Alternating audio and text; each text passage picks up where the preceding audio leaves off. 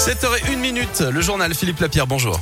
Bonjour Guillaume, bonjour à tous. Et à la une, on en parlait à l'instant avec euh, Lucie, la neige. Soyez très prudents sur les routes. Quatre départements d'Auvergne-Rhône-Alpes sont en vigilance orange. L'Ain, l'Isère, la Haute-Savoie et la Savoie. Le Rhône est en jaune.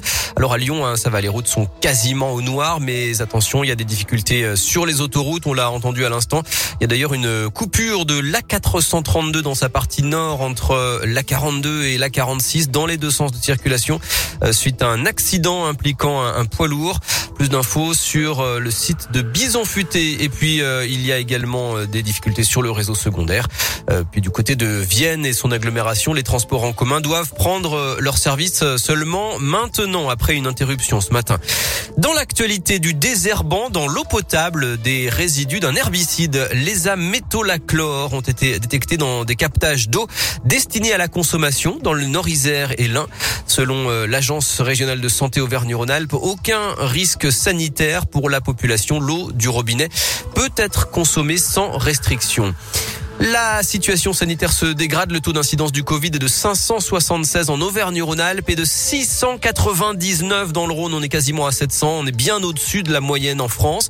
Olivier Véran hier a déclaré que le plan blanc allait être déployé partout pour déprogrammer des opérations à l'hôpital, mais aux hospices civils de Lyon, on avait déjà lancé le processus dès lundi dans les 13 hôpitaux des HCL. C'est obligatoire pour mieux résister à la cinquième vague, comme nous l'explique le directeur d'un CHU de la région, celui de Clermont-Ferrand, Didier Ça permet de réorganiser nos lits, réorganiser nos filières de soins, les moyens de soins, les dispositifs de service, armer des lits supplémentaires, rappeler parfois des personnels qui sont en formation. Nous, on souhaite organiser méthodiquement nos équipes et nos roulements pour qu'on ait la capacité de prendre nos repos et qu'il y ait une relève qui vienne pour pouvoir tenir sur la durée. On a plusieurs fronts à tenir. Il est nécessaire parfois de lever le pied sur les blocs opératoires pour redéployer des moyens sur les réanimations, les soins critiques. Et toutes les urgences, bien sûr, ainsi que les opérations de chirurgie et cancérologique euh, restent assurées après septembre 2020. C'est le deuxième plan blanc décrété par les HCL depuis le début de cette épidémie de Covid. Pas de grand chelem pour l'OL pour la sixième et dernière rencontre de la phase de groupe de la Ligue Europa. L'OL a fait match nul un partout contre les Glasgow Rangers. Peu de choses à retenir de ce match insipide.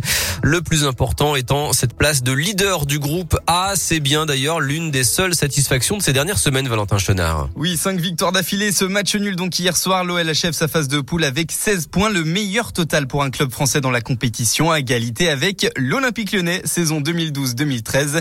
La bonne nouvelle, c'est que le club passe direct directement huitième de finale en mars prochain puisque cette année, les leaders de groupe avaient l'avantage de ne pas jouer les 16e. La mauvaise nouvelle, c'est qu'il faut maintenant se tourner vers la Ligue 1 où les Lyonnais doivent faire face à un contexte de crise. Le club n'a toujours pas digéré le point de pénalité écopé mercredi soir lors de la commission de discipline de la LFP après l'affaire de la bouteille jetée sur Dimitri Payet lors d'OLOM. Ça se bouscule aussi en interne après l'officialisation du départ dès janvier du directeur sportif Juninho qui avait récemment fait part de son mal-être au sein du club.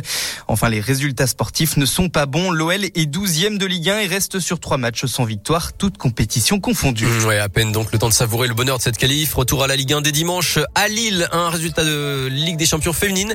Et Lyon qui a repris la tête du groupe D en surclassant Benfica 5-0 hier à Lisbonne et qui a assuré sa qualif pour les quarts de finale.